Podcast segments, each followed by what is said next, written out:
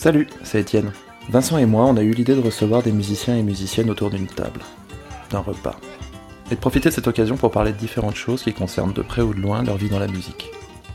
On a voulu enregistrer ces conversations et vous les faire écouter. Ça s'appelle Les Mineureuses, le podcast du collectif Mineur de Fond, et ça vous est proposé par District Radio. Aujourd'hui, on reçoit Maëlys Maron. Bonne écoute.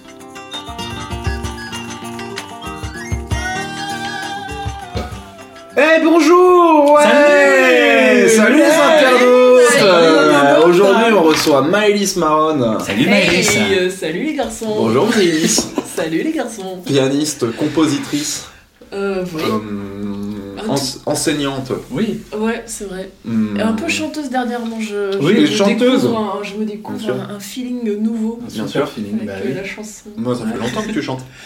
Ouais, mais euh, c'était plus, euh, c'était peut-être moins assumé avant, ouais. Donc là, je, je me dis, euh, ça me fait plaisir de chanter de plus en plus. Ouais. J'y vais. Alors, qu'est-ce que tu peux nous dire un peu ce que tu fais en ce moment euh, quel, euh, Sur quoi tu travailles en ce moment?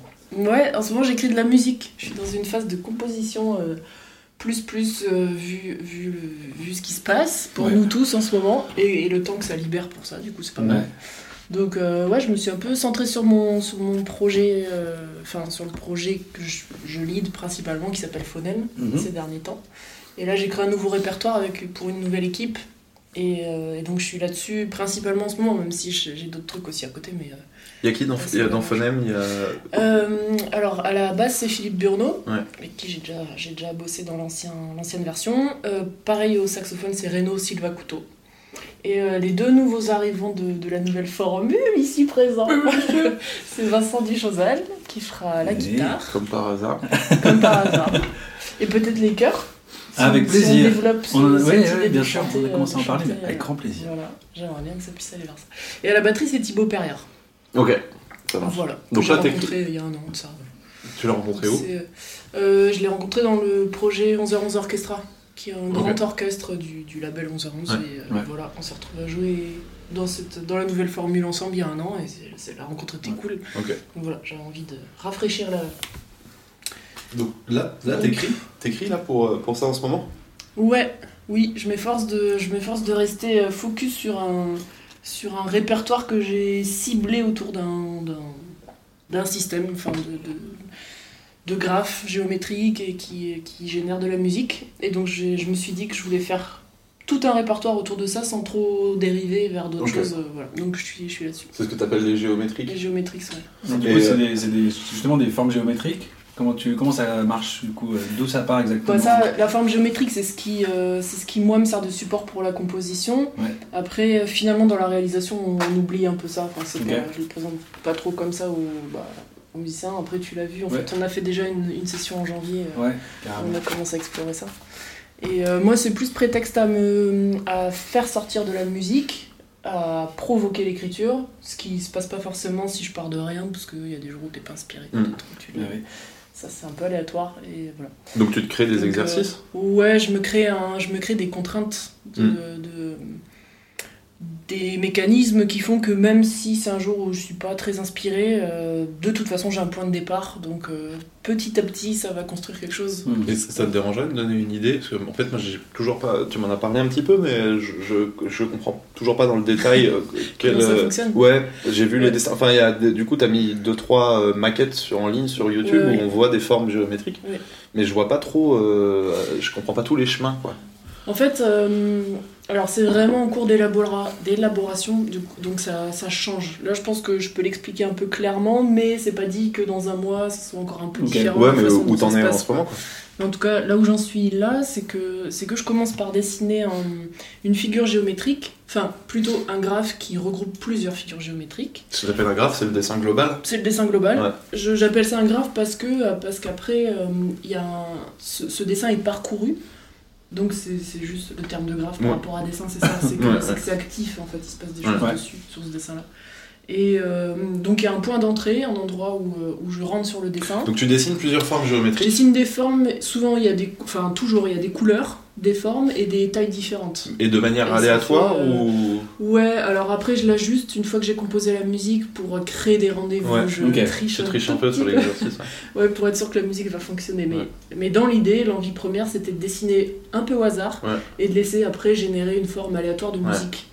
Mais en fait, euh, que ce soit aléatoire total, c'est euh, c'est c'est chaud parce que parce qu'il y a des choses qui marchent plus ou moins bien Ouais, que d'autres et que j'ai pas j'avais pas trop envie d'a- d'arriver sur des formes super longues où dans les 10 minutes de musique on va dire il y en a 5 qui marchent euh, Ouais. moyennement donc c'est pour ça que j'ajuste maintenant les graphes pour être sûr que les chemins sont cool Mm. quelle que soit la façon dont ils sont parcourus Et du coup, chaque. euh, pardon, tu voulais dire. oh Chaque, chaque forme géométrique, elle correspond à une séquence musicale particulière Ouais, ou un- C'est exactement ça, ouais. En fait, j'assigne. euh, une fois que j'ai fait mes dessins, Ouais. je regarde quels paramètres il y a dedans. Est-ce que j'ai deux ou trois couleurs ou quatre ou plus Tes dessins ils l'instant, sont toujours euh, limité- pas dissociables pardon des, des couleurs.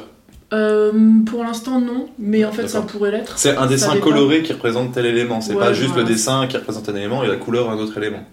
Alors si en fait, enfin ça, Ah. en fait ça dépend, ça dépend des morceaux, ça peut être un mélange de tout ça. Ouais. En fait, je pourrais décider de faire un dessin où il y a où tout est noir par Mhm. exemple, donc pas de couleur, mais euh, mais par exemple il y a des triangles, des carrés et des ronds. Et à ces triangles, ronds, carrés, je vais assigner des paramètres Ok, d'accord.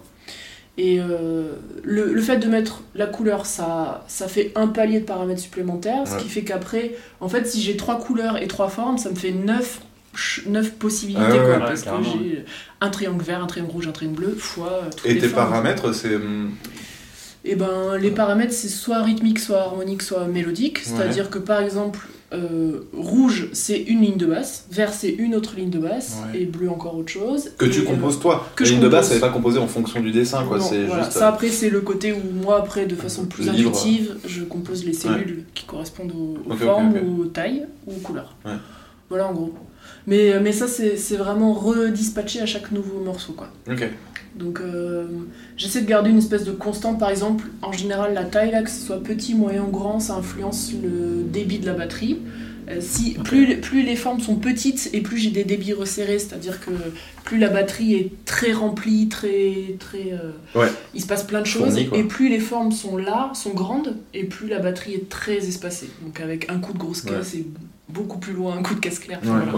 Ça, c'est un peu la constante. Après, euh, voilà. Et tout dernièrement, cette semaine-là, j'ai fait, un, j'ai fait des- un double parcours, c'est-à-dire qu'au lieu qu'une forme déclenche tous les éléments basse, batterie, euh, accords de clavier, la guitare, euh, le sax et tout, j'ai fait partir les, euh, les différents instruments à différents endroits du graphe en même temps. C'est-à-dire qu'on peut avoir la batterie qui à un moment va être sur un triangle vert et la basse qui va être sur un rond Donc rouge. tu fais différentes entrées, quoi. Je fais différentes entrées pour créer des choses beaucoup plus paix à l'oreille Ouais. et moins prévisibles. Ok. Mais tout ça, c'est écrit. Quand tu parles de porte d'entrée, Ouais. c'est que toi, après, tu écrit. couches tout ça sur papier avec une notation musicale traditionnelle, quoi. Ouais, ouais. C'est pas, c'est pas, tu donnes pas le graphe aux, aux musiciens et euh, chacun suit comme il Et veut. ben ça je voulais au début et ça a été expérimenté avec l'ancien quartet où il y avait déjà Philippe Ereno et, euh, et Thilo à la batterie. Ouais. Et on avait expérimenté ça et c'était un peu c'était chaud en fait parce que parce que au niveau de la réactivité il faut qu'on ait déjà les cellules vraiment par cœur et dès qu'on sait qu'on va switcher par exemple il y a du rouge qui arrive enfin une couleur rouge je parle pas de mon verre du rouge qui arrive. Ouais, il y a du rouge qui arrive, C'est un t'inquiète. bon Il y ballon. a du fromage aussi. Euh, qu'on n'ait pas que le temps de réflexion soit court et, et ça ça demande une maîtrise du, du matériau de base Bah Ouais, il faudrait que tu puisses répéter euh, importante, en pendant fait. euh, des heures et des Bah heures et des ça. heures et que chacun Et- bosse que ça, quoi. Voilà, et c'est pas trop l'idée de demander ça à mes musiciens sur ça en fait. hein, Qui sont des musique. bonnes grosses feignasses. Ouais, Oh, ouais. pas, pas, Qu'on se le dise. Un petit peu. Mais ils me l'ont dit clairement, de toute façon, ce projet, euh, moins ça nous demande de temps. C'est purement alimentaire. Ouais, ouais, c'est un monde complètement alimentaire en fait. alors, voilà. Voilà. Ok. Donc, euh, ouais, franchement, je m'ennuie pas, pas du tout à faire ça. Je, je peux y passer des journées. parce Ouais, du coup, tu, tu passes que journées à faire ça Ouais, parce que je me, ça, je me fais surprendre moi-même parce que quand je compose le matériel de base, Hmm. je sais pas s'il faut dire matériau ou matériel. euh. On s'en fout, tu dis ce que tu veux. matériau. De T'es dans, un matériel. espèce de- t'es dans un espace d'expression libre. Ah, merci. Je t'en prie. Quand je compose le truc de base, euh, moi ça donne juste par exemple une ligne de basse en boucle, mais j'ai pas idée de ce que ça va faire une fois que j'aurai superposé tous les instruments Ouais. sur leur chemin. Donc je me laisse surprendre par ces histoires de, de, de, de chemins de, aléatoires, et ça c'est trop bien. Parce que. Et t'as des trucs et astuces, enfin des trucs et astuces, des, des- une boîte à outils harmonique, Ouais. des trucs et astuces. ça dans les années 70. ouais, je sais, mais tu sais, Des je suis. tu me connais suffisamment pour voir que je suis un peu resté bloqué. Euh, non, mais J'ai un des- truc tip top. Tip top. euh, C'est cool. non, mais des, des, des- une espèce de, de- pour définir tes, des chemins harmoniques ou des trucs comme ça, c'est, c'est un instinct ou t'as des, tu suis aussi des, des contraintes que tu t'écris tout ça? Ben, je, suis des, je suis des contraintes. Il y a un truc qui marche forcément, c'est d'écrire de, de la musique très modale.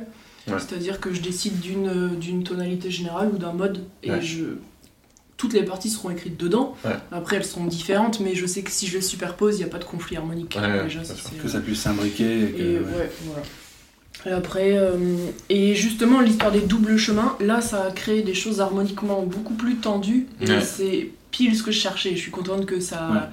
Et, je, et c'est cool parce qu'en fait, ça prend un- une forme presque pop chanson, Ouais. mais derrière, il y a des, des harmonies où tu fais. euh, Ouais, super. On n'est pas du tout dans les accords euh, chansons. Ouais, parce que c'est très ça, électrique quand même. Je suis contente de ce que j'ai écouté, c'est il y a un côté très euh, groove, très euh, et groove électrique quand même, quoi, Ouais. basse électrique, tout ça. Donc assez, euh, c'est assez facile d'éc- d'écouter quoi, si on accepte de se perdre un petit peu dans les repères Ouais. harmoniques et même rythmiques, mais il y a quand même, ça peut, se- enfin, je sais pas comment dire, ça peut se danser quoi.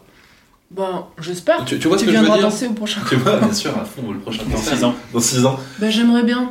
J'aimerais bien. Je trouve qu'il y a un truc vraiment Ouais. comme ça qui est hyper agréable de, Ouais. de à la fois de perdre, perdre la stabilité. euh, Ouais. Tu vois, des, des- des- des marqueurs qu'on a l'habitude d'entendre, quoi. Mm. Et en même temps, ça rebondit tout le temps, tu vois. Hmm. C'est cool. Si t'as cette sensation, c'est cool. Mais j'ai l'impression que c'est ce que tu recherches un peu, non? Oh, ouais, ouais. Enfin, ce que je recherchais, c'est que, c'est que derrière, il y a un mécanisme, un truc presque mathématique et un peu rigoureux, un Ouais. peu euh, strict et tout, mais que ce soit pas le rendu de la musique et le fait Ouais. de, de chanter, de le rendre, comme tu dis, un peu groove ou Ouais. euh, tout ça, ou dansant. Ça permet que, que la chose puisse euh, véhiculer et être euh, reçue en face par Ouais. des gens euh, sans trop se demander ce qui se passe, mais qu'en même temps, on sent que c'est pas exactement là où on l'attend. Voilà.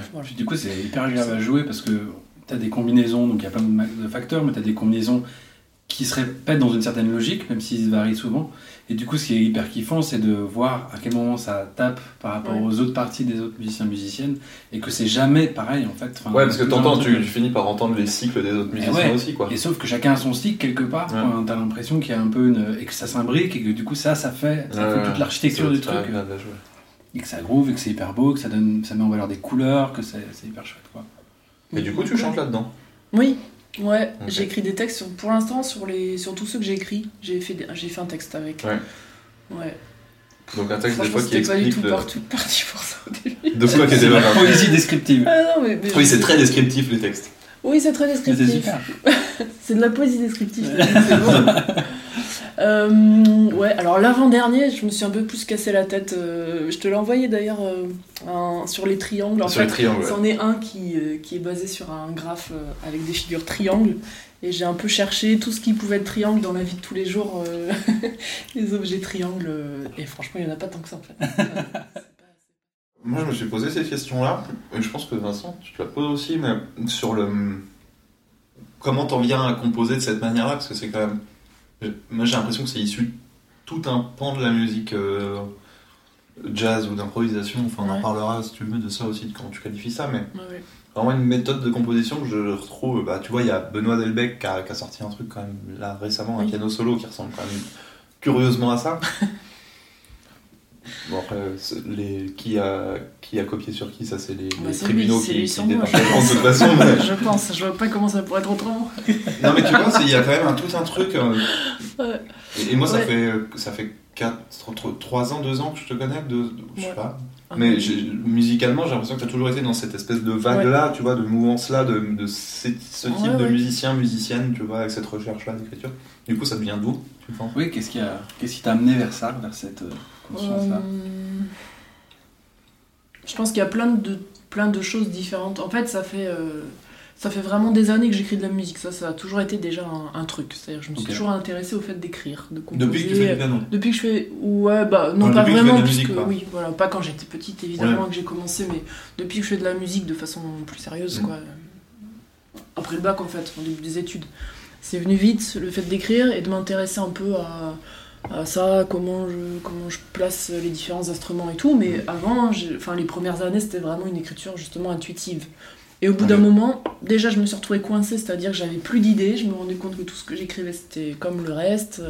Ça me plaisait plus. J'écrivais un truc, au bout de deux mois, j'avais plus du tout envie de le jouer. Donc là, c'est qu'à un moment, j'étais plus convaincue par les trucs, sauf que j'avais pas trop de pas trop de matière pour partir ailleurs. J'étais Ouais. pas très ouverte à une autre façon d'écrire que euh, que je me chante une mélodie, je la pose sur le papier et puis je pars de là. Et du coup, tu, faisais toujours les mêmes trucs en faisant comme ça, du coup. Ouais, je faisais toujours un peu, un peu pareil, parce qu'après on est influencé par, par les mêmes choses, les mêmes couleurs. On a, Ouais. je- si je compose au piano, j'ai des réflexes, j'ai Ouais. presque des réflexes anatomiques des fois pour Mhm. composer mes mélodies. Donc, euh, donc voilà, ça faisait des trucs un peu trop récurrents, un peu trop pareil.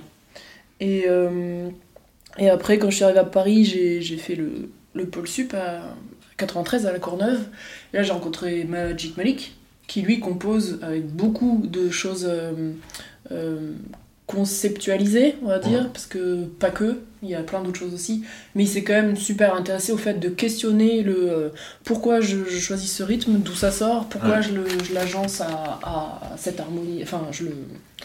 Je, comment dire Je le formalise dans une harmonie ou mets dans une. pourquoi, ouais, voilà. par exemple. Pourquoi, c'est, pourquoi ça serait issu de ça Et ce mode, il sonne comme ça, mais pourquoi? Comment c'est agencé les intervalles Et qu'est-ce que... Il y a presque des questions mathématiques là derrière, c'est euh, qu'est-ce Ouais. qui fait que ça, ça sonne comme ça et que ça marche avec ça? Donc il y a aussi un re-questionnement même de la matière musicale euh, dans son ensemble en fait. C'est, pas juste pour la composition, mais Ouais, c'est, pas prendre le, toutes les infos musicales comme des choses euh, acquises, euh, vérifiées, et Mhm. puis moi je vais jouer avec ça. Mhm. C'est une réappropriation un peu du matériel quoi. Ouais. Et en fait, ça, ça force à redécortiquer les choses, le rythme, comment il est, comment il est fait, comment, euh, comment il est composé, et puis qu'est-ce qu'on peut en faire, surtout comment on peut l'étirer, Ouais. est-ce que, euh, est-ce que on a toujours un rapport à la pulsation égale, enfin voilà, Ouais. plein de questions comme ça. Et en fait, ça, ça a amené, et j'ai aussi rencontré euh, Malcolm Braff qui, euh, qui a super ouvert des portes sur, Tu l'as rencontré où Parce que tout, tout le monde connaît peut-être pas Malcolm Braff. Je pense Malik, beaucoup de gens savent qui c'est, mais. Malik, Ouais. c'est un flûtiste. euh, Malik, c'est un flûtiste. Compositeur. jazz. Et, Et euh, euh, flûtiste de jazz. Et- flûtiste de jazz. Flûtiste de jazz. Et, en euh, fait, c'est- c'est con de dire ça parce qu'il est pas. Ouais, il est flûtiste de, de plein, Plein de de choses. trucs Ouais. en fait. Il- Ouais. ouais, sur le coup, Mais on bon, c'est que il- les flûtistes jazz sont rares. Ouais. Mais, mais bref, et, Et Malcolm, Malcolm Braff, Braff. c'est un pianiste euh, de jazz. Non, pareil, de plein de choses aussi. Et, euh, et d'ailleurs, beaucoup sur la musique euh, afro-ternaire, il, est, il Ouais. est vraiment bon là-dessus. Mais pas que. Et euh, donc lui, il est d'origine brésilienne, il vit en Suisse, en Suisse Ah, il est maintenant. d'origine brésilienne, Malcolm Ouais, il est né au, au Brésil. Et. Donc là, il vit en Suisse maintenant et c'est quelqu'un qui est intervenu au Pôle Sup un jour. On s'est rencontrés comme ça, mais moi je l'avais déjà vu en concert il y a quelques années et ça m'avait déjà fait un effet sans arriver à déterminer euh, ce Mhm. qui m'avait marqué comme ça dans son Tu jeu. l'avais vu où? Je l'ai vu au festival Jazz dans le Bocage, qui est Ah, un petit festival d'Auvergne. Petit festival euh, Enfin, familial. petit, euh, petit qui, qui, Ouais, non, fais qui la grossit pub. un peu. Ouais. Ouais, familial, ouais. Voilà. Et Malcolm Braff, il était venu une année. Et, euh, et déjà, je m'étais, je m'étais dit. Puis moi, je commençais un peu le piano à cette époque-là. Je pense que Mhm. j'étais jeune quand je l'avais vu, je devais avoir 15 ou 16 ans, quoi. Donc, euh, T'as commencé le piano à quel âge? euh, vers euh, 10 ans, je pense. Mais euh, vraiment, les premières années en dilettante, quoi. Ouais. Vraiment. Mais t'as pas fait, toi, pas fait le schéma euh, piano classique, tout ça hein Pas du tout. C'est ça hein Pas du tout. Ah oui, t'as commencé. euh, Comment ça a commencé Bah, en fait, j'ai commencé avec un, un pianiste qui s'appelle euh, Emmanuel Moreau, qui, Ouais. était, euh, qui est pianiste de jazz. Et, euh, et donc, lui, il m'a filé des cours particuliers, donc euh, hors école, hors euh, tout ça. Et, euh, et ce qui l'intéressait, c'était de m'apprendre à, à comprendre comment. Enfin, à lire une grille, à savoir jouer Ok. les accords, et, et très très vite improviser là-dessus. Mais, euh, mais du coup, euh, je, je sais pas si lui était passé par le classique, mais en tout cas, il m'a pas du tout amené ça. On a quand même travaillé un peu sur partition et tout, mais jamais il m'a parlé du son, euh, du, de la posture, de la technique et tout Ouais, ça. pas de technique qui classique de l'instrument, un- Ce qui est dommage, Maint- maintenant je m'en rends vraiment compte, mais. Enfin, pas. euh, Ça se rattrape, hein pas Oui, ça se rattrape. Des fois j'y travaille, mais par période très très courte. Après, tu redessines des triangles et des carrés. Ouais. Non, mais disons que je me, j'avoue, je me laisse un peu, euh, un peu, euh, des fois, euh, démo- démotivée Ouais, par, peu- par le- la montagne. La que montagne c'est. de boulot. Ouais. Ça fait peur, genre. Surtout quand t'as appris avec des super mauvais réflexes et qu'il faut commencer par gommer ça pour apprendre d'autres choses. Bon, j'essaie de me tranquilliser un peu avec ça, que ça me prenne pas trop la tête et tout, mais n'empêche, euh, je sens, je sens fort euh, des moments que. Tu vois, j'aimerais bien avoir un son au piano plus. Plus, Plus différent de celui que t'as, quoi. plus différent que celui que j'ai. Ah Des fois en fait. Ou qu'au moins je sois capable de l'adapter à ce Ouais. que je joue et tout. euh. Avec Boyan Z, quand t'étais au pôle sup, t'as eu Boyan Z, le pianiste. T'as- Vous avez pas parlé de ce genre de questions euh, Euh, Technique de piano, Pas trop trop, pas trop trop. On a Pas trop. abordé vraiment le répertoire standard et puis du coup plus c'était plus harmonique et plus euh, l'histoire des voicings et de tout ça et de. Mais, euh, mais quand même, il a, il a sous-entendu que, euh, qu'il fallait que. Lui, il me disait surtout que euh, je manquais de poids et que j'avais un son très petit. Et que, que- Il m'a parlé du fait d'élargir mon son, mais on n'est pas allé vers le fait de comment placer ta main, Ouais, ton ok. poids, tes bras, Ouais. tes épaules pour que ça marche. quoi. Malcolm m'a parlé de ça par contre. Ok. Ah, putain, c'est Plus. bien, tu fais les boucles toi-même, tu reviens. Mais sur moi, le je, sujet je, dès je- le je départ. suis un géométrique. Incroyable, tu me boucles.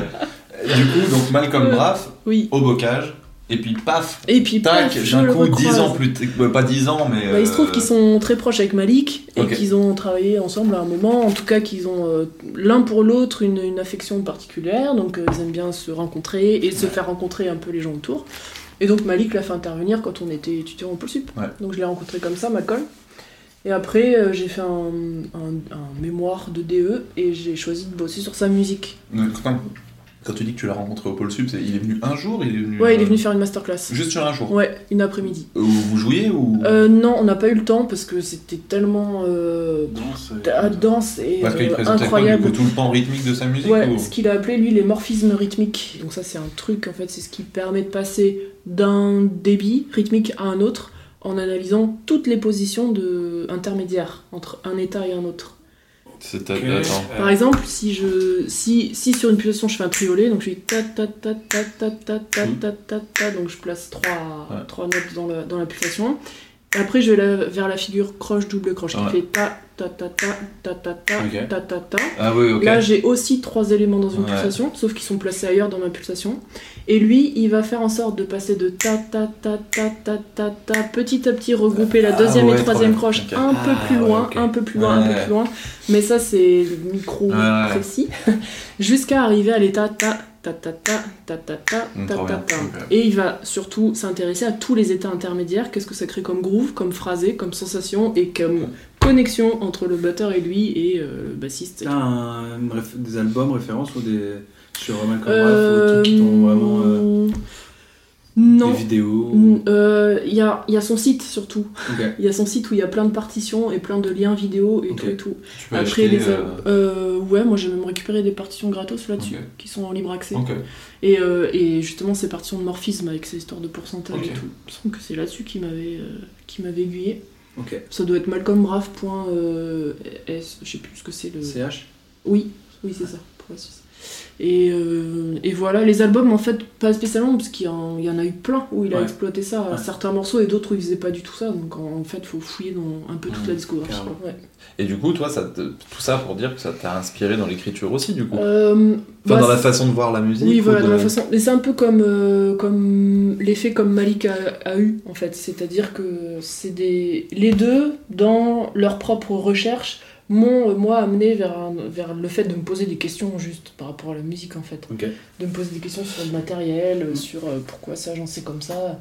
Après, moi, j'ai un intérêt pour les maths aussi, donc euh, tout ce qui est euh, intervalle, intervalle le nombre de commas entre deux notes et tout, et essayer de penser là-dessus. Qu'est-ce qui fait que deux notes ensemble marchent et pas les deux autres? Enfin, Mmh. ça m'intéresse aussi de façon très, très théorique, vraiment, Mhm. très, voilà.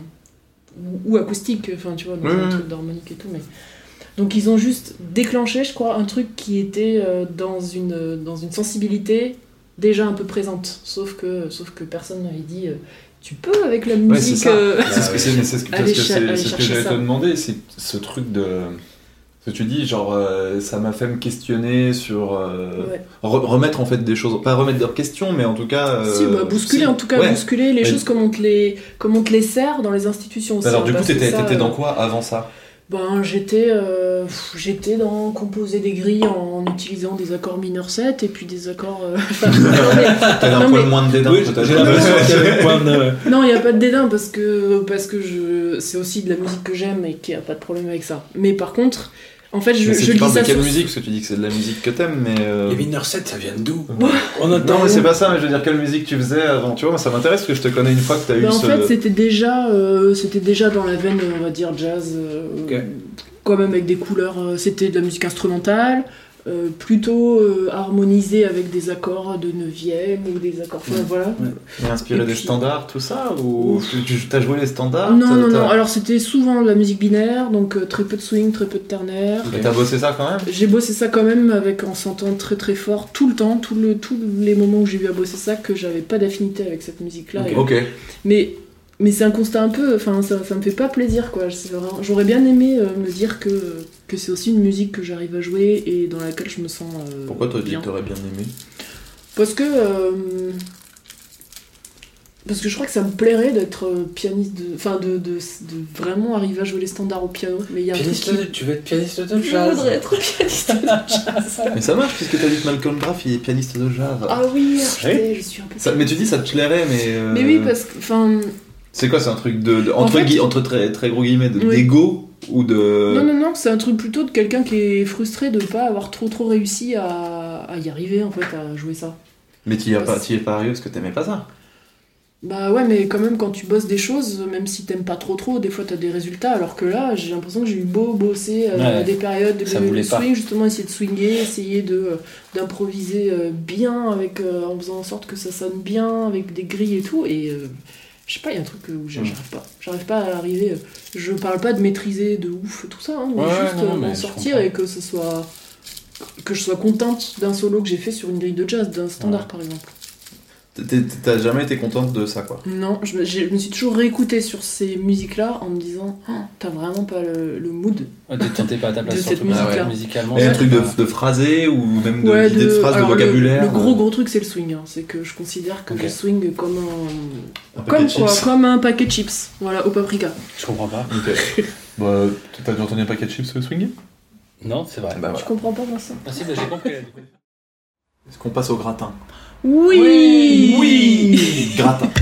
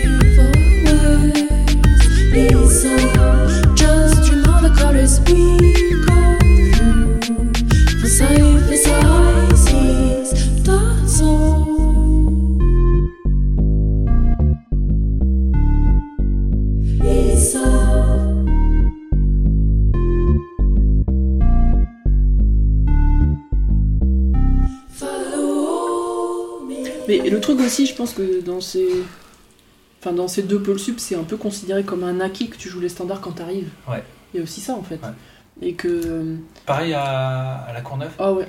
Ok, c'est- Ah ouais, censé. je pense. euh, Enfin, en tout cas, euh, Boyan. Enfin, il y a que Boyan qui nous faisait vraiment travailler les standards. Ouais. Et tu vois, dans ces ateliers, il partait pas du fait qu'on on était censé peut-être un peu découvrir, ou en tout cas qu'on n'y était pas dans ce vocabulaire-là.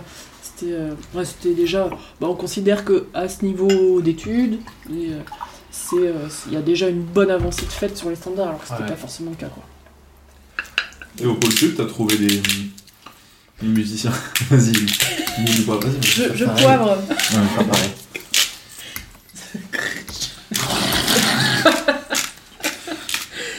Non, mais t'as trouvé tout de suite de- des, des musiciens musiciennes sur des collègues de promo avec qui bossaient ces Euh, trucs-là ou pas Pas du tout, du tout. Ah oui Ah, mais du coup, Ça s'est pas du tout passé ça. alors du Moi, coup, ça c'était c'est. un peu la petite déception. C'est sur Canal Plus. Encore, oui, pas encore. Euh, Mais du coup, bah ouais, mais du coup, comment t'as fait pour bosser ça direct?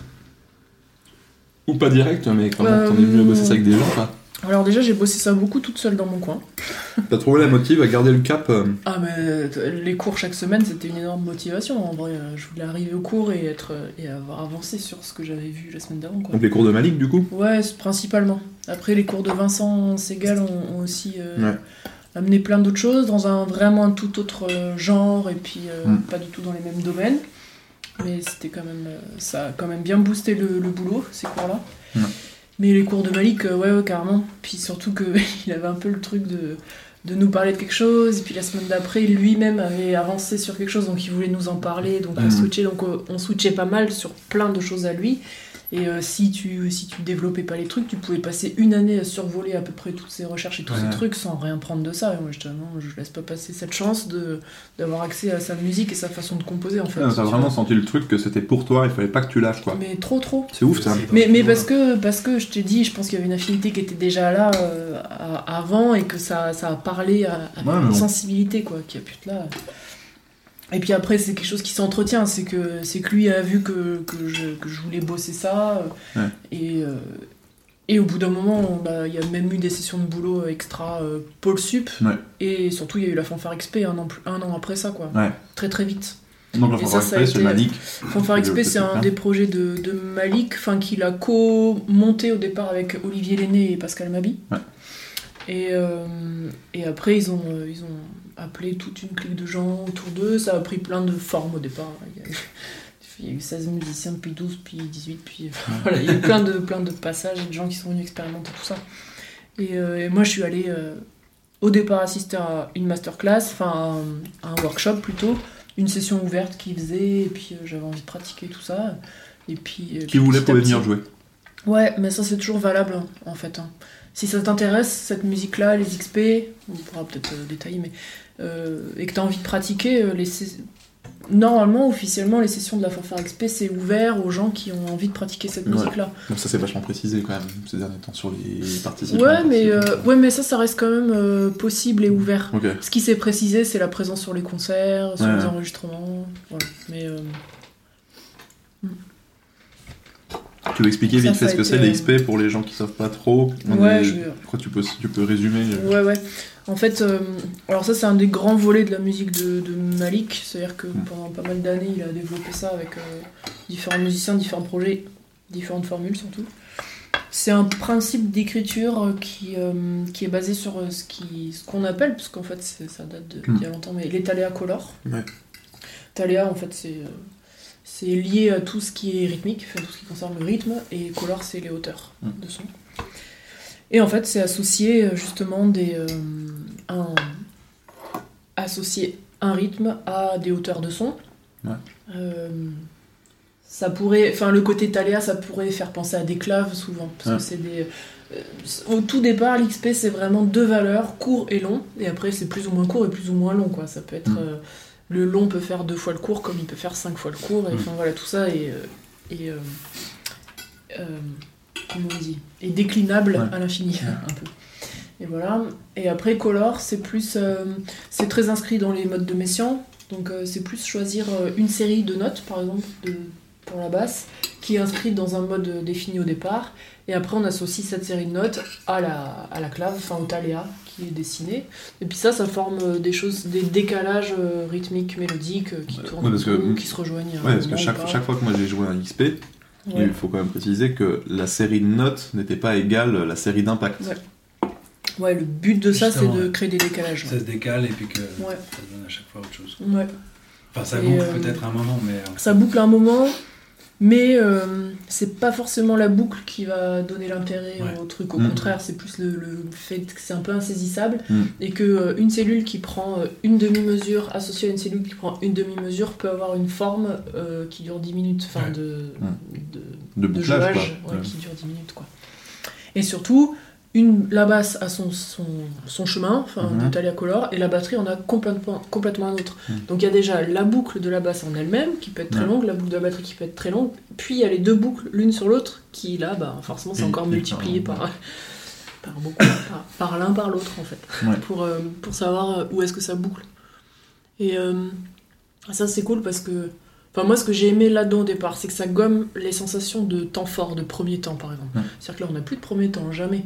Puisque c'est un truc euh, très circulaire et, euh, et polycycle, surtout. Donc, il n'y a jamais un temps. euh, on peut pas dire que là, on a une mesure en quatre temps et que le 1 Mm. commun est là. Ça, ça marche plus. Ça change vraiment beaucoup de choses déjà, dans la façon de prendre la parole, dans la façon d'attendre la basse ou la batterie, de se repérer. Ouais. T'es obligé de te faire d'autres repères que le- la mesure ou le cycle en fait. Enfin, le cycle si, mais différemment.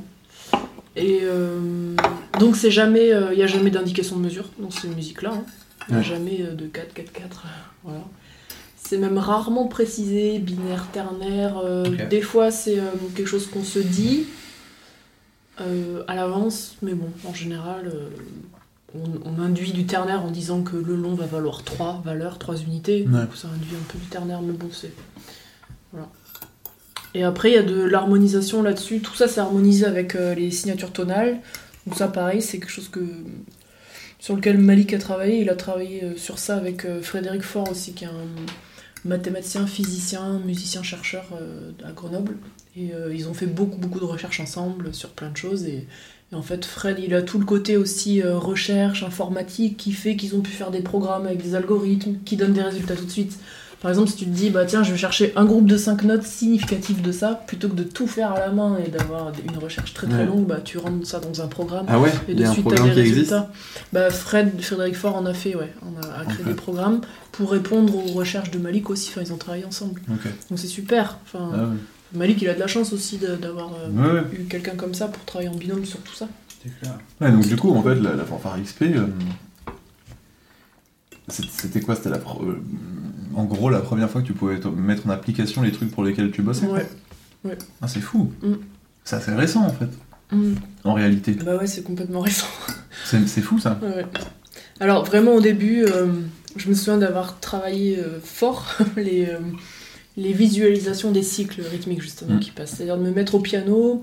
Alors j'ai beaucoup travaillé que corporellement, donc euh, debout, à taper les choses, chanter, c'est de, de visualiser justement dans l'espace comment la basse bouge par rapport à la batterie, où est-ce que les croisements se passent et tout, et comment, qu'est-ce que je peux faire de ça. Et après quand tu t'assois au piano, euh, ben c'est complètement différent, Ouais. forcément. Ça, c'est aussi ça qui avait motivé le fait de travailler avec Malcolm. C'était Ouais. justement. En fait, la question de ce fameux mémoire là sur Ouais. le, Mal- le Malcolm Braff, c'était euh, comment passer des sensations rythmiques que tu développes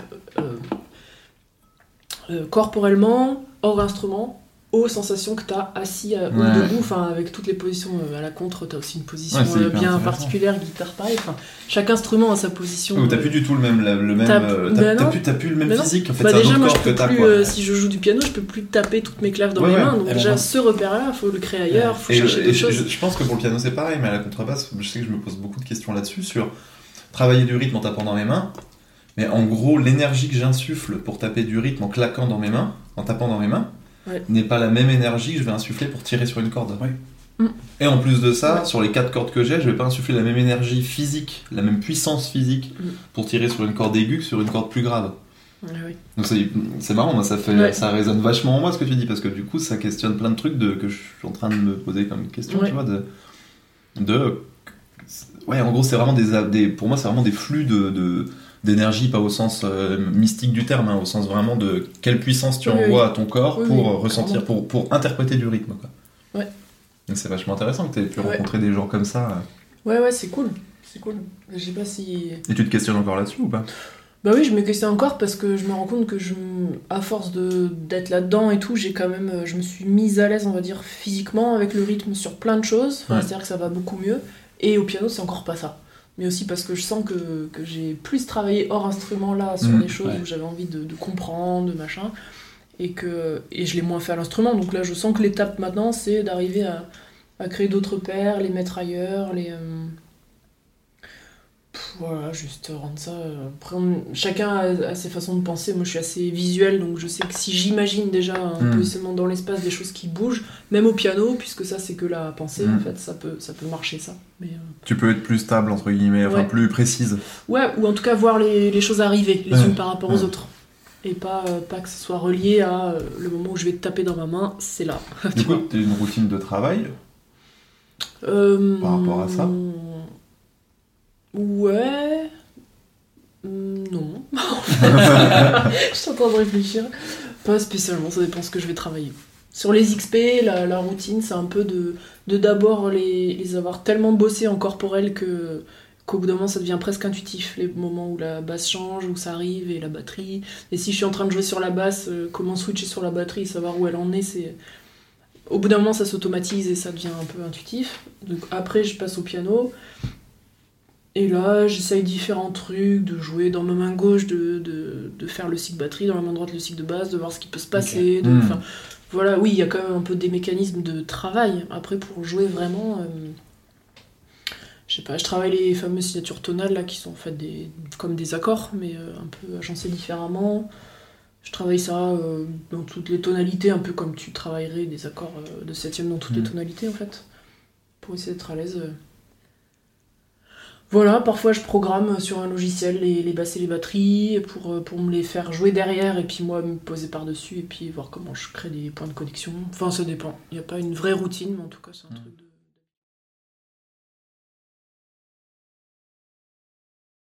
Tu joues dans quoi? Tu joues dans, dans 11h11 11 heures orchestra, ouais. 11h11 orchestra, ouais, pardon. Ouais. Euh, donc la fanfare XP, il y a un autre projet euh, en grande formation de Malik qui est, qui est la plateforme XP Afrobeat. Ouais. Ah oui, ouais. C'est euh, un peu différent là dans la construction. Il y a quand même le terme XP, enfin c'est Afro-Cabit parce que c'est quand même. euh, il y a- les textes sont en créole, c'est quand même influencé de sa culture euh, guadeloupéenne euh, Mm. à Malik. Et, euh, et voilà, mais c'est euh, des tournes plutôt Afrobeat derrière. Mais le côté XP, c'est que c'est des tournes Afrobeat qui, euh, qui sont pas carrés, qui ne tombent pas sur leurs pattes. Donc voilà le côté XP. Euh, après, il y a le quartet de Morgan Carnet, qui a Ouais. monté il y a un an de ça. On a commencé Vogué. à travailler un peu plus d'un an, qui s'appelle Vogué, ouais. Donc là, Et, dans, euh, dans Ça n'a rien à voir musicalement. Ouais, mais du coup, dans 11h11 Orchestra, euh, plateforme Afrobeat Mm. et euh, Vogué, c'est ça? Ouais. T'es au synthé là-dedans Ouais. Synthé basse, Euh, dans ouais. les trois? Non, synthé basse dans 11h11 Orchestra, Ouais, mais il n'y a vraiment pas de bassiste. Ouais. Du coup, là, c'est- Et après, je suis synthé, synthé, il y a toujours un bassiste Ah. dans les autres projets. Ah bah oui, je suis dans. Vogué, il y a Olivia a- Semama à la basse, et, euh, et dans la plateforme Afrobeat, c'est Zaf Zafa à la basse. Ok. Donc tu joues quand même beaucoup, beaucoup les synthés, quoi. Bah ouais, en fait. Ça, ça dépend des phases. euh, Ça dépend des phases. En ce moment, je sens que j'ai envie d'aller vers le piano plus. Donc il y a des projets en, en fonction de ça, dont un duo avec euh, Gaspard euh, José Vivier, qui est vibraphoniste. Mm. Et là, on monte un duo, euh, j'allais dire Gaspard piano, yes. C'était Gaspard, mais. C'est un duo euh, vibra piano. Et là, j'ai vraiment, je lui ai dit tout de suite que là-dedans, je ne jouerai pas de synthé parce que ça prend la tête les synthés. C'est-à-dire que vrai. t'agresses carrément les personnes maintenant quand tu montes des Ah, nouveaux projets. C'est mort, c'est mort. C'est mort. Je, te, je préfère Ne me hein. demandez pas. Alors par contre, ne comptez pas sur moi. J'en ai marre de me péter le dos à chaque répète. Et puis ça pose ouais, plein d'autres problématiques de, de son, de, pro- de- Euh, de ouais. programmation de son. De, Ah ouais, bah là, tu, tu crois pas si bien dire, je m'en Ouais. sors pas de ça. c'est- Toujours pas euh, Non, toujours pas, mais aussi parce que je le bosse pas. J'ai pas, j'ai pas l'espace en ce moment de bosser Non, ça. mais le dis pas là, les gens ils vont savoir après que tu t'en sors pas de tes sons de synthé. Bah, tout le monde pensait ça. que t'étais au, au top. Je pense pas, non. non. Je pense que les gens, euh, quand ils, se doutent que je suis pas au top. non, mais, en- non, mais euh, c'est euh, c'est super compliqué. hein, de... Déjà, c'est dur de trouver ton son parce que c'est pas c'est pas ta technique de jeu qui fait ton son, c'est vraiment la technique, on va dire, de la machine. quoi. Ouais. C'est pas comme trouver ton son piano, ça n'a rien à voir. Donc, euh, tu vois ce que je veux dire? Ouais, je vois. trouver, voilà. Donc il y a cette problématique-là.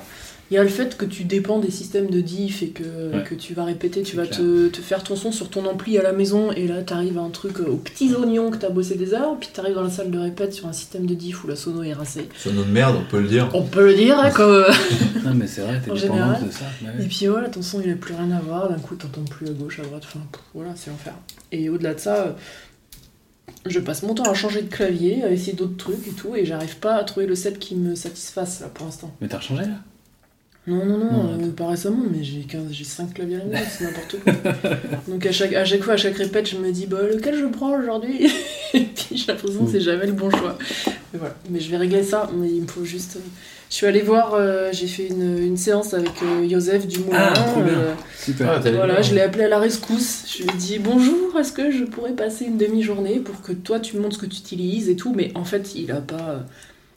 Déjà, il m'a dit à un moment, euh, tu sais, c'est très très personnel, je pourrais pas t'amener une solution sur un plateau. Et, et il a trop raison, évidemment. Mais par contre, euh, je voulais quand même voir lui ce qu'il utilisait. euh, parce qu'il y a aussi. Est-ce que tu joues du synthé de, de- de- un vrai synthé ou est-ce que tu joues de l'ordi clavier qui alimente un ordi ou là t'as un nombre de Bah là, ST, coup, ouais. ça s'arrête plus quoi mais c'est et en fait tu t'y perds là-dedans tu voilà. Donc là ouais j'oscille entre des trucs après les synthés ont chaque synthé a sa ils sont pas tous polyvalents donc chaque synthé a sa spécialité donc tu sais à peu près quoi quoi prendre dans les trucs mais tu vois rien que pour avoir un son de Rhodes est-ce que tu choisis une bonne VST sur ordi un vrai Rhodes qui avec toutes ces tout ce que ça implique au niveau matos, déplacement et tout, ou un Nord avec un son de Rhodes où tu vas Ouais. mettre des pédales dessus. Enfin, tu vois, rien que pour un son, tu, tu te champ des Ouais, possibles. c'est clair.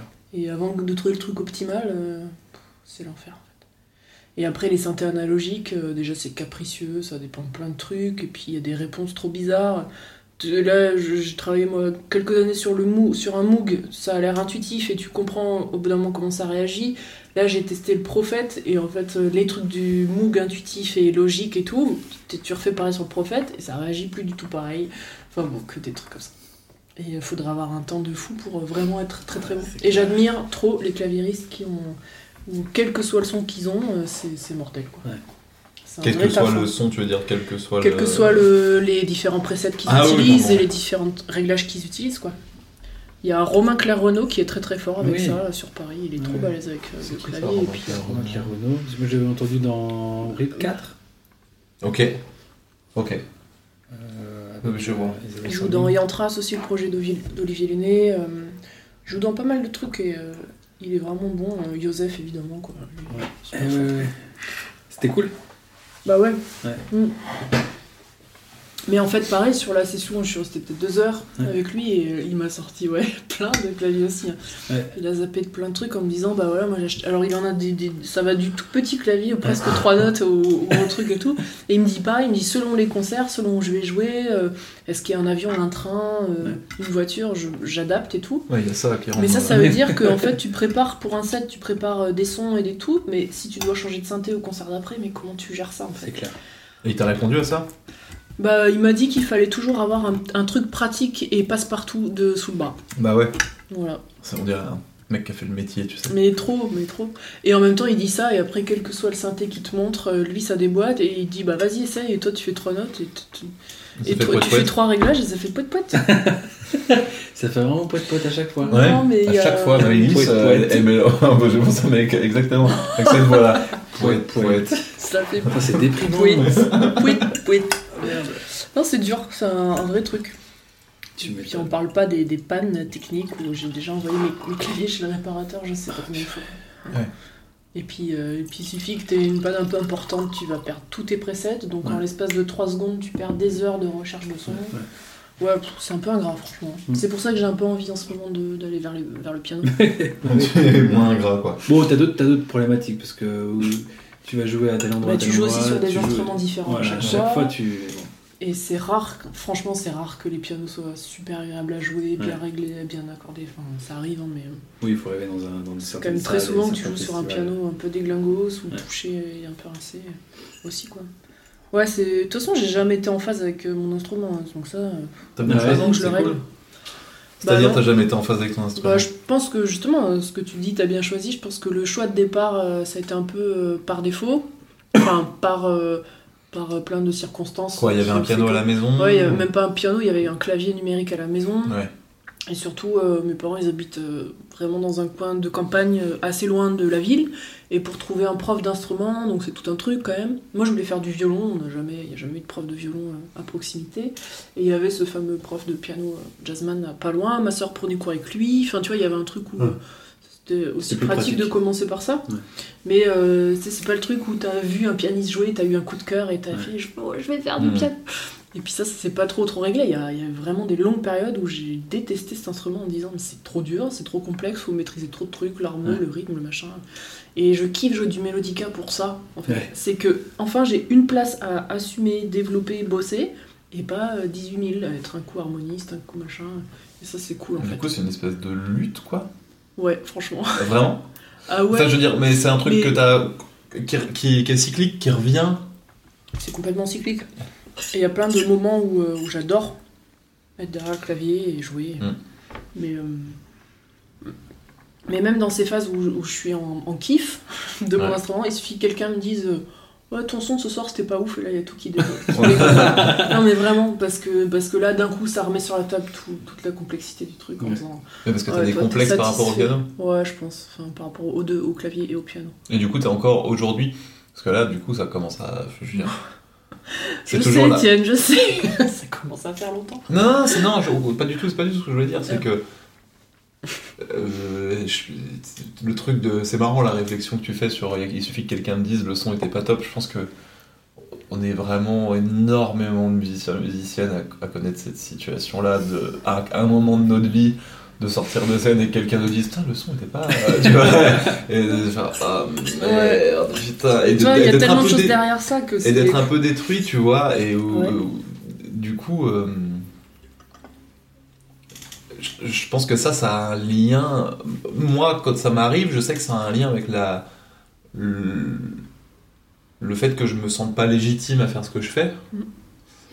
Et la légitimité, elle est euh, plus ou moins renforcée en règle générale par un, un peu de recul sur ce que tu es en train de faire, prendre un peu de recul sur ce que tu es en train de faire avec- en ce moment et avec qui tu es en train de jouer. Et toi, j'ai l'impression que de plus en plus, tu joues avec des musiciens que. Enfin, j'ai l'impression que tous les musiciens qui te travaillent, c'est des gens que tu admires quand même. Enfin, dont tu admires le travail. Et... Ouais, c'est vrai. Tu vois ce que je veux dire? Enfin, j'ai- Moi, t'es une des musiciennes dans mon entourage. J'en ai beaucoup quand même, mais des gens comme ça, mais dans mon entourage, mais j'ai l'impression que t'as vraiment un truc de tes raccords avec les gens avec qui tu joues. Tu vois ce que je veux dire Genre de Ouais, ce truc de. Putain, t'as vraiment envie de jouer cette musique-là avec ces gens-là qui sont un peu vraiment très très bons dans Ah ce ouais, domaine-là. Du coup, euh, aujourd'hui encore, si on te dit genre ouais, le son c'était pas top, tu peux encore te. Ah bah genre, complètement. hmm. euh, bon alors attends, avant que, avant que je sois super ancré avec ça, et puis, euh, que, et puis un, imperturbable Ouais. sur la façon dont moi je- j'ai conçu mon son et dont je suis sûr qu'il va me plaire et que ça sera celui-là et pas un autre. Tu parles de piano ou de synthé ou là juste de synthé? tout, en question. Avant d'être imperturbable ouais, sur, sur les choses, euh, bah, il y a du chemin. Ouais. Mais t'as quand même toujours un Très truc. très de- influençable. Ouais. Tu vois, on pourrait, je pourrais à un moment jouer un truc, là, sur un clavier, par exemple, jouer un, un, un thème avec un son que d'un coup je trouve trop mortel et que moi je vais kiffer à chaque fois que je le joue. Donc, euh, partir du, du truc de me dire, ouais, ce son, ah ouais, vraiment, je suis trop contente de l'avoir trouvé, il est trop bien. Si quelqu'un arrive en me disant, euh, vraiment, Maëlys, tu vas jouer avec ce son-là, et Ouais. ben, l'heure d'après, je fais, ah ouais, ce son, il est pourri. euh, Ah ouais, tu vois. Ah ouais, je suis. euh, T'as encore ça ah, mais. Qui, Pas qui que ce soit qui te son. le dise? Non, ça a plus ou moins d'impact, mais quand même euh, quasiment, ouais. Quasiment tout le monde euh, a, a du poids là-dessus. Contre moi. Ouais, franchement. euh, Et tu penses que ça tient à quoi? Bah, du, pas être très très sûr de moi, qu'il y a encore plein de trucs qui sont très frais, euh, que. que. Je crois que la confiance musicale, elle a été tellement. euh, elle a tellement vacillé dans les premiers temps que, ça, va être, ça, va, ça va être long et ça sera long tout le temps. Enfin, je pense Mm. que ça sera long tout le temps. Bien ça, c'est sera long tout Ça le sera temps. long tout le Ça, temps. c'est, un hein. nom d'un- c'est le nom d'un bouquin. Mais, mais un beau bouquin. J'en suis tristes. sûr. Ça sera long J'en tout suis le temps. sûr. Non, mais je, je vois pas le moment où je serai euh, très sereine euh, avec ce que je fais. euh. Voilà. Mais est-ce que. Ouais, après, il y a un. Un truc de. Pas forcément tenir des choses pour acquises, tu vois, ou te, genre en gros ne pas se- s'auto-encenser en se disant genre c'est bon là maintenant, vraiment j'ai fait mon trou, sachant que plus personne dit j'ai fait mon trou, mais, de- tu vois, de, mais euh, se dire ça, et en même temps, enfin ne pas se dire ça, mais sans être forcément atteint par les gens qui nous entourent, et tout, mais tout en se disant bah, j'aurai toujours du chemin à faire, je le sais, et du coup si tu l'acceptes, euh, après peut-être c'est... Quelque part, si quelqu'un te dit genre, euh, bah là c'était pas top, en fait ça a plus tellement d'importance parce que tu te dis, bah oui, mais en fait, je, je sais que ça Bah, peut ne pas être top. Ouais, ouais. Enfin, Ça c'est sur le papier, hein. oui, oui. Hmm, ouais, je sais pas. Peut-être c'est là où ça dépend qui te le dit et comment. euh. Enfin, moi, la réaction à ça, c'est en général, c'est que je vais me mettre au boulot, par contre. Donc, ça, c'est quand même cool. En général, si on me dit ça, derrière, je vais pas faire euh, Ouais, je lâche tout, euh, de toute façon, ça me saoule, j'y arriverai jamais. Tu vois, Ouais, je suis pas ouais. trop dans ce truc-là. Mais, euh, enfin, pareil, ça a pu arriver, mais bon. J'ai quand même ce truc de, de me dire, euh, mais tu sais ce qu'il te reste à faire, ma petite, en fait. pour, euh, pour réaffirmer tout ça, faut juste, faut juste que tu bosses, quoi. Donc, euh, donc voilà. Et en général, quand je me fais une grosse session de travail sur un truc précis pour essayer de le régler et que je sens que ça avance, déjà, ça me met, ça me met beaucoup mieux avec tout ça. C'est cool. Mais, Mais par exemple, quand tu composes la musique pour Phonem, par exemple, est-ce que tu prends le temps de vraiment avoir un, un soin sur tes sons et vraiment euh, te dire euh, vraiment je, je, je prépare ça et c'est vraiment ça que je voudrais et c'est ça que j'envisage là-dessus Ou ouais. est-ce que tu, tu te concentres plus sur euh, la composition en soi, euh, quelque part pour le collectif, donc pour les autres et toi Ouais. mais, euh, et après tu te dis bon bah je réglerai ça après Ouais, ou- bah c'est ça, c'est la deuxième, deuxième option. Les sons de synthé, parce que t'es au synthé dans Ouais, là je suis au la- synthé, ouais. Là, euh, à cette phase-là, tu vois, on va répéter semaine prochaine. Donc là, il y a des nouveaux morceaux et tout. Ouais. J'ai pas du tout, du tout préparé quels sont, quels synthés je vais prendre. Là, dans ma tête, c'est on va monter la musique et moi je vais jouer mes parties. Euh, si je prends le même son pour tous les morceaux, euh, c'est cool. Je veux juste entendre comment ça sonne l'ensemble pour Ouais. pouvoir réajuster, pour que chacun aussi euh, s'approprie un peu les choses. Et effectivement, dans un deuxième temps, je, je réglerai mes histoires de son de synthé pour que ça soit vraiment bien. Et puis, et puis j'attends aussi de voir comment sonne le, le bass-bat, euh, plus toi à Bah la oui. guitare, avant moi aussi de, de poser mon son de synthé. euh. En tout cas, je j'écris pas à partir d'un son de synthé. Ce qui peut se passer, euh, je sais que pas mal de gens font ça. C'est-à-dire qu'ils gratouillent les machines, les claviers et tout. Ils arrivent sur un son cool et ça leur donne une idée Ouais. d'une partie, d'une intro, d'un machin. Moi, ça, ça se passe pas du tout. Ok. Ouais. Ouais. Donc, euh, ouais, c'est plus dans l'autre sens. Mais, euh, et, euh, et en général, c'est un peu l'angoisse quand j'arrive à la phase. euh, allez, c'est le moment de régler tes sons. bah oui. Voilà. Autant euh, dans la phase d'écriture, je suis, je, je suis en pleine. c'est la plénitude. La. Je kiffe et, et pour le coup, c'est un domaine où euh, je suis un peu plus assumée, quoi. Assurée. ouais. Et après, dès qu'on est dans le jouage. Mais c'est aussi pour ça que dans mes propres groupes, en général, je charge les parties de tout le monde et moi, au piano, je, je suis. Et combien de fois on m'a dit dans Phonème, euh, dans l'ancienne version, à la fin des concerts, bah super, mais quand même, c'est ton groupe, ça serait cool qu'on t'entende Ah, un tout petit peu plus, assez. quoi. Parce que là, on entend énormément les thèmes, il y a des solos de sax euh, tous les deux morceaux, des Mm. machins, des trucs de basse batterie, immortel et tout et tout. Mais toi, au piano, t'es où là-dedans, en fait?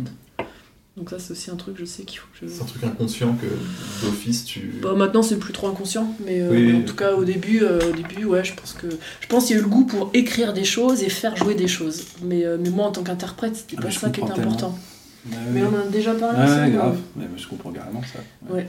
Toi, tu ressens un truc pareil? Bah ouais, euh, souvent quand j'avais écrit pour des groupes, euh, je pensais d'abord à- au groupe et à ce que je voulais entendre, Ouais. puis de donner à manger aux copains, Ouais. mais aussi de faire vraiment la, la composition et au final, au dernier moment, de se poser la question de, même pas au dernier moment, aux premières répétitions, de se dire, attends, euh, le son de guitare, euh, la place, et puis la partoche que tu as écrite pour la guitare, la partoche, quelle Ouais. place tu Mm.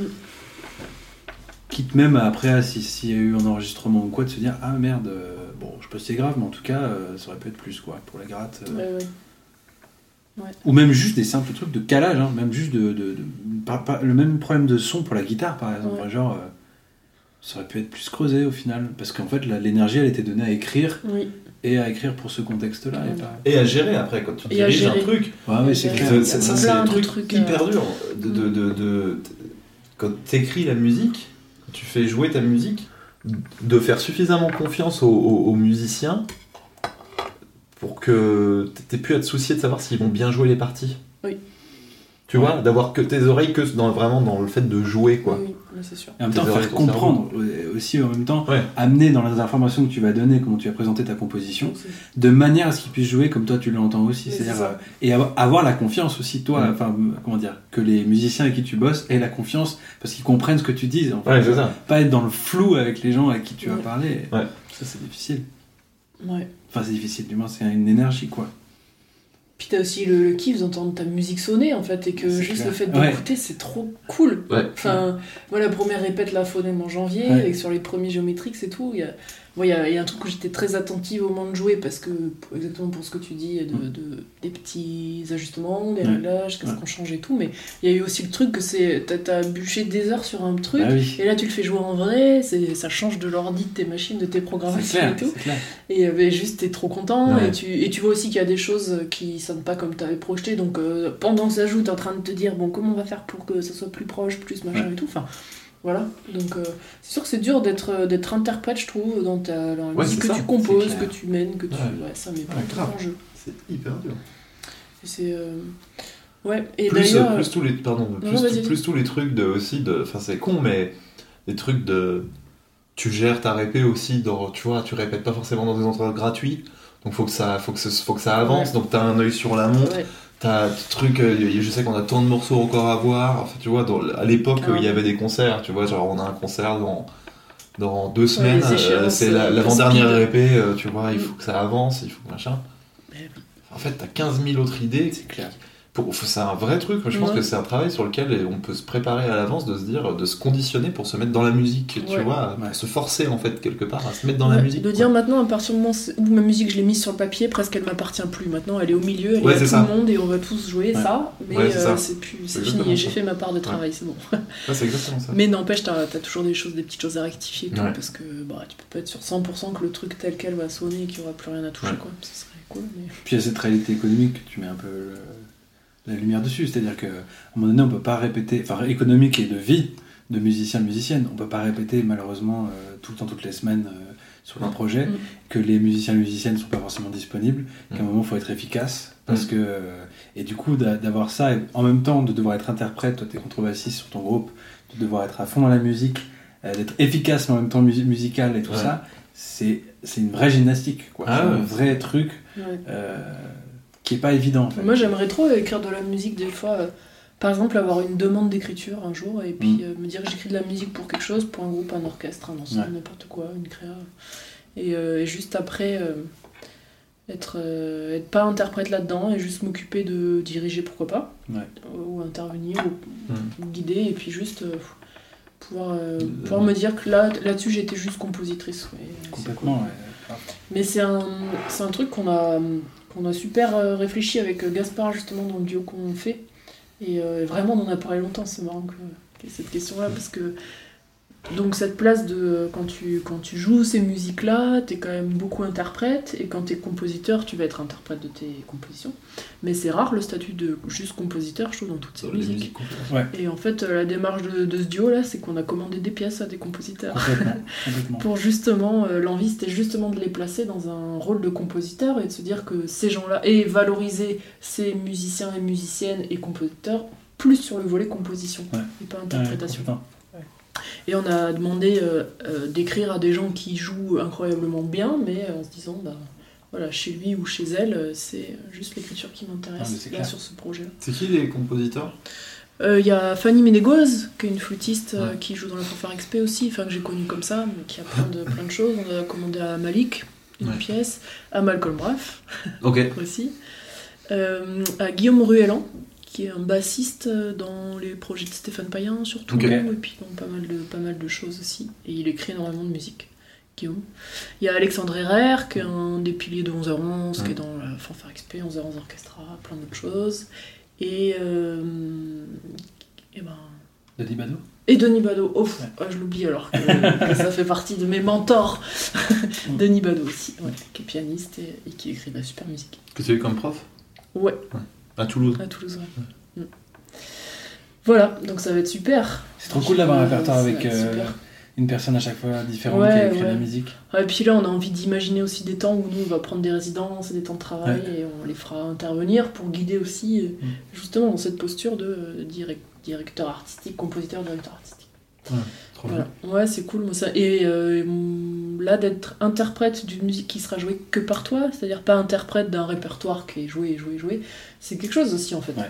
C'est-à-dire qu'il y a des compositeurs qui vont écrire avec en tête que c'est toi qui vas jouer cette musique-là. C'est C'est une c'est un démarche truc, hein, commune dans la musique euh, contemporaine. Bah ouais.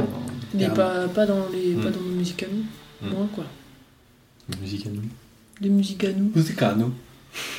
Enfin voilà. Il y a un duo qui avait fait ça, euh, duo Missile, c'est euh, Sylvain Ouais, et ouais. Noémie Boutin, qui a fait un spectacle, euh, enfin deux spectacles même, destination jeune public, avec à chaque fois des commandes. euh, bah, il y avait Joël Léandre, il y avait Albert Marqueur, euh, Marie Ducret, euh, et à chaque fois c'était une pièce par compositeur-compositrice, et faisait- elle faisait un spectacle sur le coup, jeune public, avec que des pièces de création qui étaient commandées pour l'occasion. Mais c'était pas qu'un concert du coup, c'était un spectacle Ouais, ouais. où il y avait une mise en scène, où il y avait des costumes et tout, mais il y avait que des créations euh, commandées à chaque fois. Ouais, je trouve cool, moi, cette idée-là en fait. Ouais, c'est clair. Ouais. Excusez-moi. Vu que vous êtes enseignante, euh, que vous êtes dans des soissons, Oh oui euh, je voulais savoir comment, enfin, est-ce que le, ta pratique d'enseignante vraiment influence ta pratique de musicienne? Non, mais c'est l'inverse. C'est l'inverse Ah bah oui, Ouais. sûr.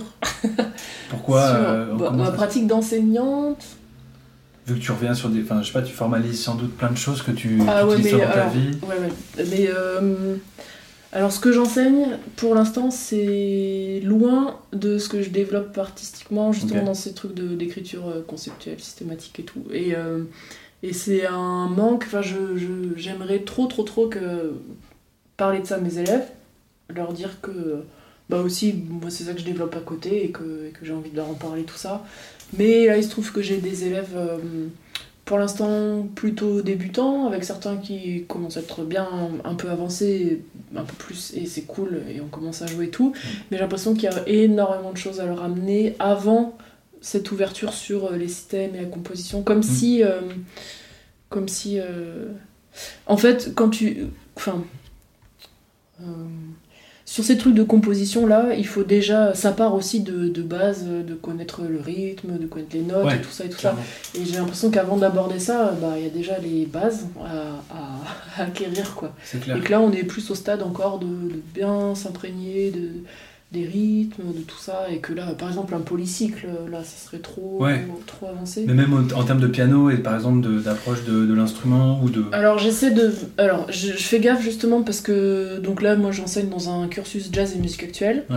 Donc euh, connaissant de ce qu'on a dit tout à l'heure là, mon positionnement sur les standards et tout, je veux pas pour autant fermer cette porte pour mes élèves parce que peut-être que eux ils auront ce goût-là, etc. Ouais, etc. ouais. Donc euh, de, de premier abord je pourrais avoir tendance à me dire ah, je leur ferai jamais travailler les standards ou tu vois ou on va faire autre chose et tout. Mais n'empêche que je me force à le faire quand même, à leur en faire euh, beaucoup écouter.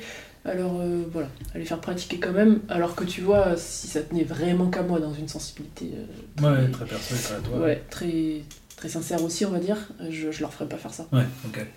Mais, euh, mais là, j'estime que, puisqu'ils sont dans ce cursus qui, euh, qui inclut le jazz et que je sais que, que ça fait partie des choses à leur, à leur enseigner quand même, au moins pour, pour la culture de ça, enfin pour savoir que ça existe, que ça a influencé plein de trucs et que ça a été un. Je crois que c'est hyper important quoi. Donc voilà. Mais. Ouais. Ouais. Après, euh, par contre, là où ça peut les influencer euh, sur le piano, c'est que par exemple, je leur parle pas mal de posture, et justement, et de ce rapport à. euh, euh, ben, je viens pas du classique, du coup, toi non plus, parce que là, les enfants que j'ai qui ont 7 ou 8 ans, ben, je sais qu'ils commencent le piano avec moi, donc, Mhm. donc pareil, ils, ils vont commencer leur formation sans avoir le classique. Donc j'essaye de pas mettre trop de côté la technique avec eux pour pas qu'ils se retrouvent dans le même cas, d'après avoir une espèce de manque et tout. Mais par contre, euh, c'est sûr que je leur fais pas jouer avec les grands gestes des pianistes Ouais. classiques et tout, parce que je sais pas le faire, donc je pourrais pas l'enseigner, mais c'est juste là où ça se joue un peu, le truc. Mais, euh, Et voilà. tes élèves sont au courant de ce que tu fais comme musique aussi euh, Ouais, en fait, on a joué avec Phonème la première année où j'enseignais là-bas. On a fait Ouais. un concert avec Phonème, donc ils ont vu ça. Et après, j'ai plein de collègues, j'ai- euh, de collègues, d'élèves, qui sont. euh, j'ai plein d'adultes dans mes classes, donc je sais qu'ils sont curieux et que ça leur est arrivé pas mal de fois d'aller euh, écouter ce que je faisais ou ce que je peux partager même sur les réseaux, tu vois, ils y ont accès. Voilà, donc oui, ils savent. Après, je pense qu'ils savent pas jusqu'à quel point, justement, je suis passionnée par ces histoires de composition un peu ouvertes à d'autres d'autres mécanismes et tout. Voilà. Mais c'est trop, trop bien parce que euh, là, c'est la troisième année où j'y suis. Donc, certains élèves, quand ils. Ceux qui étaient déjà là quand je suis arrivée, ça va faire trois ans que je les suis et je sens qu'on qu'on s'accompagne, euh, mais ça se passe dans les deux sens, Mhm. vers un truc où on se connaît les uns les autres, on connaît les affinités, Ouais. ça s'ouvre vers des trucs. euh, moi aussi, j'ai fait venir pas mal de gens en masterclass, donc je les ai ouverts à tous les gens Ouais. à qui j'étais sensible, tu Ouais. vois, pendant 2-3 ans. Ouais, donc tu leur apportes quand même un peu ça. quoi. Ouais, il y a quand même ça. Il y a quand même ça. Et euh, Mais voilà, mais j'ai pas envie de les mouler de- à mon- trop dans moi ce que je fais, Non, ce que j'ai envie sûr, de faire. quoi. Je fais juste attention à ça, sans, euh, sans bloquer l'ouverture vers, vers ça, ouais. Ouais. Par contre, dans l'autre sens, euh, ouais, bah ouais, c'est. euh, Ouais. Des fois, je, je tiens un peu des discours ou des propos. Enfin, là où ça influence, là où l'artistique influence l'enseignement, c'est plus sur les positions par rapport aux démarches Ouais. artistiques, à euh, comment travailler, comment, euh, comment rester euh, à donf. Ouais. Tu vois, c'est plus là où ça influence. J'essaie de leur transmettre toute la, enfin, l'énergie, quoi, un truc. Espèce de niaque, truc Ouais. de y aller Ouais, tout ouais, le temps. voilà. Et, euh, et, Et ça aussi, j'ai des. Ouais, franchement, ça prend. Et c'est c'est trop beau quand ça se passe, c'est trop beau à voir. Je suis Mm. contente de ça. Et j'ai aussi des élèves. Enfin, après, ils ont tous leurs sensibilités différentes. J'ai des élèves fragiles qui, des fois, ont des petits coups de craquage et Mm. qui arrivent démoralisés au cours en disant. euh, Là, cette semaine, j'ai une élève qui m'a dit euh, Je suis pas câblée pour faire de la musique. Oh. Tu vois? Donc, euh, et ça, ça m'a vachement touchée déjà parce que c'est une élève que je trouve super et qui, qui alors qu'elle, j'ai en chant, en impro vocal, Ouais. qui est chanteuse et euh, Tu donnes des cours de chant aussi? alors pas vraiment de chant, mais justement d'impro d'oreille sur grille et tout ça, d'impro vocal. C'est-à-dire, j'aborde pas la technique, Ouais. encore une fois, de chant parce que je pourrais pas, mais je l'ai fait, oui, entendre des accords, entendre des Ok, modes, ok. entendre des et tout. Et, euh, et se lâcher aussi, se dire qu'on écoute n'importe quel son et on chante du début à la fin, on chante n'importe quoi, mais on chante dessus. Mm. Quoi. Et, euh, et elle, ouais, elle est, elle est arrivée comme ça en, en me disant ça. J'ai bien senti que là, c'est aussi qu'on a cours en distance, en visio, et qu'il n'y a pas le côté pratique parce qu'on n'a pas le droit de faire les ateliers de pratique et tout. Mm. Donc il lui manque aussi le, le côté jouage en groupe Mm, et tout. donc là, elle a principalement les cours théoriques de la FM, de machin, donc euh, ce qui est plus dur pour elle en ce moment. Donc je comprends là qu'elle est un peu craquée, mais ça, franchement ça m'a fait trop mal au cœur quand elle m'a dit ça.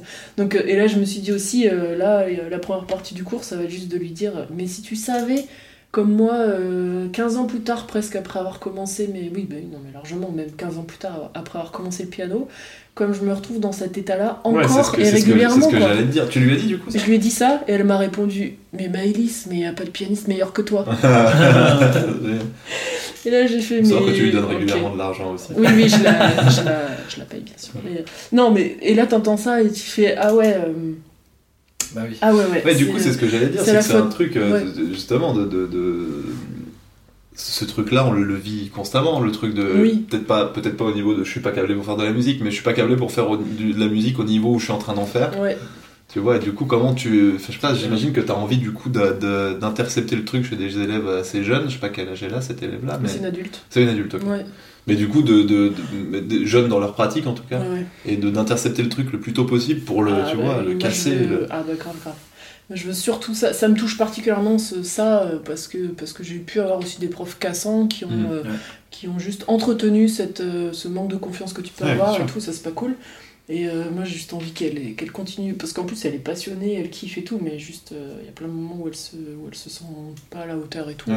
Je veux vraiment pas qu'elle ait cette sensation et puis qu'elle se rende compte à quel moment ça déchire ce qu'elle propose et que c'est trop cool et que, et voilà. Et qu'on n'est pas obligé d'être bon euh, en plus dans toute la musique, tout, tout, tout, tout, partout. Mm. Que aussi à un moment tu peux choisir ce qui te plaît et puis d'y aller à fond et puis de devenir bon d'un coup parce que t'as développé un truc un peu plus Mm. unique mais, mais au moins, au moins t'es motivé quoi. Donc ouais, il y a plein de moments comme ça où euh, je sais je sais plus pourquoi je parlais de ça mais euh, ouais si si dans, dans le côté où que- comment ça influ- influence les choses mais Ouais, je ça. pense c'est important pour moi de donner justement de la confiance à des élèves euh, qui en ont pas, qui, que je sens fébrile. Du coup, t'as beaucoup d'élèves adultes amateurs Ouais, beaucoup, principalement. Ok. Enfin là, cette année, c'est presque moitié-moitié euh, les enfants et les adultes. Mais... Et du coup, même ces amateurs amatrices, on trouve l'énergie, euh, ont vraiment la niaque pour faire de la musique et tout Bah, ça. alors c'est plus que ça, c'est leur euh, porte de sortie de- du travail, de tout ça. Et donc, du coup, ça bosse quoi. Ah ouais, ça bosse. Ça bosse et surtout ça vient avec la banane au cours euh, parce que parce que c'est pour eux c'est petite, Ouais, petite respiration quoi. Non, c'est trop bien. Enfin, franchement, moi le, le lien que j'ai avec les élèves adultes et ce qui se passe avec eux, j'adore. C'est. Les enfants, c'est complètement autre chose. C'est super aussi pour plein d'autres trucs. C'est que le gamin, il va tracer parce que souvent il y a les parents derrière. En plus, là, c'est dans un conservatoire, donc c'est encore un, un truc. Tu vois, ils ont inscrit leur enfant au conservatoire. Faut que ça, y a du, souvent, il y a y des suivi. résultats, Ouais, il y a des trucs. euh, Donc là, je sais que ça va avancer d'une semaine sur l'autre. Que si t'as marqué de travailler ça, c'est ça qui aura été travaillé. Pas une Ouais. ligne de plus, par contre. Et, Ouais. et voilà. Mais en même temps. euh, Et puis ils sont rigolos, ils sont surprenants. Les, les enfants, ils sont spontanés. Et puis ils sont. Voilà, c'est cool. Donc c'est aussi super avec les enfants, mais euh, pas du tout le même rapport. Je, je, je, je m'exprime pas pareil, je fais pas écouter. Enfin, forcément, forcément, tu changes les Mm. choses quoi. Mais ouais, c'est marrant. Mais c'est bien hein, que ce truc-là. Enfin, ouais. Des élèves, en tout cas, que des élèves de cet âge-là, tu vois, qui sont Ouais. euh, déter et qui ont qui ont envie d'y aller et tu vois, ça a du sens quoi. ah ouais, ouais. Ah ouais, ça a du sens. Et puis, euh, ce que j'ai remarqué aussi, c'est que quelle que soit la musique que je leur fais écouter, l'esthétique, euh, les groupes et tout, ils sont, euh, enfin, ils sont curieux tout le temps, tout le temps, tout le temps. C'est-à-dire que le- la moindre découverte est, euh, est- enthousiasmante, quoi. Ouais, toutes les Et découvertes sont les bienvenues quoi. en fait. Trop cool. Ouais. Je sens pas de blase, je sens pas de. Tu vois, jamais ça. Ouais. Et ça, c'est super agréable parce que aussi, moi, j'ai pas d'appréhension à leur faire écouter un peu tout et n'importe quoi, à analyser n'importe quel morceau. ouais. Je sais que de toute façon, ils vont trouver un intérêt, et puis au bout d'un moment, il y a une confiance qui s'installe aussi. Ouais. J'ai l'impression que, que maintenant, euh, peut-être qu'ils se disent maintenant, bah, si elle nous fait écouter ça, c'est qu'il y a un intérêt, donc on va s'y intéresser. Euh, Maëlys Maron. Yeah, it's me, Ouais. Ah oui, une dernière question. Une dernière question. Ouais. Ingrid. Non. Euh, la dernière question, c'est où est-ce que tu te vois dans 10 ans? Oh, pff, alors là. Maintenant, Bon, bah, ça, c'est une super question. Ouais. C'est une super question, bravo. Euh, dans 10 ans, je pense que.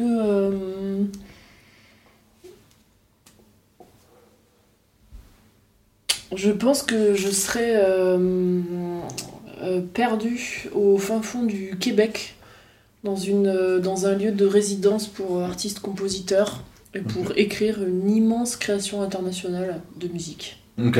Voilà. Mais c'est pas mal ça Ouais, ce sera super. Parce que je serai en résidence deux ans là-bas, tout, tout frais payé et tout, ce sera super. Ok.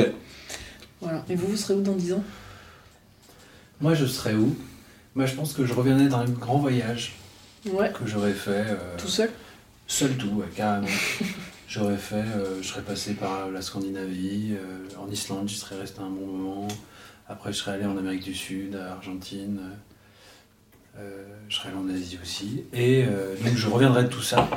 Et je serais dans ma baraque, à la montagne ou à la campagne, à, à pareil, écrire pour les copains, les copines, et à bosser en tant que musicien et pouvoir. euh, voilà, pouvoir monter des créations et jouer avec les amis et Cool. que des, que des projets avec des gens à qui j'ai envie de bosser, puis des projets qui m'intéressent. Quoi.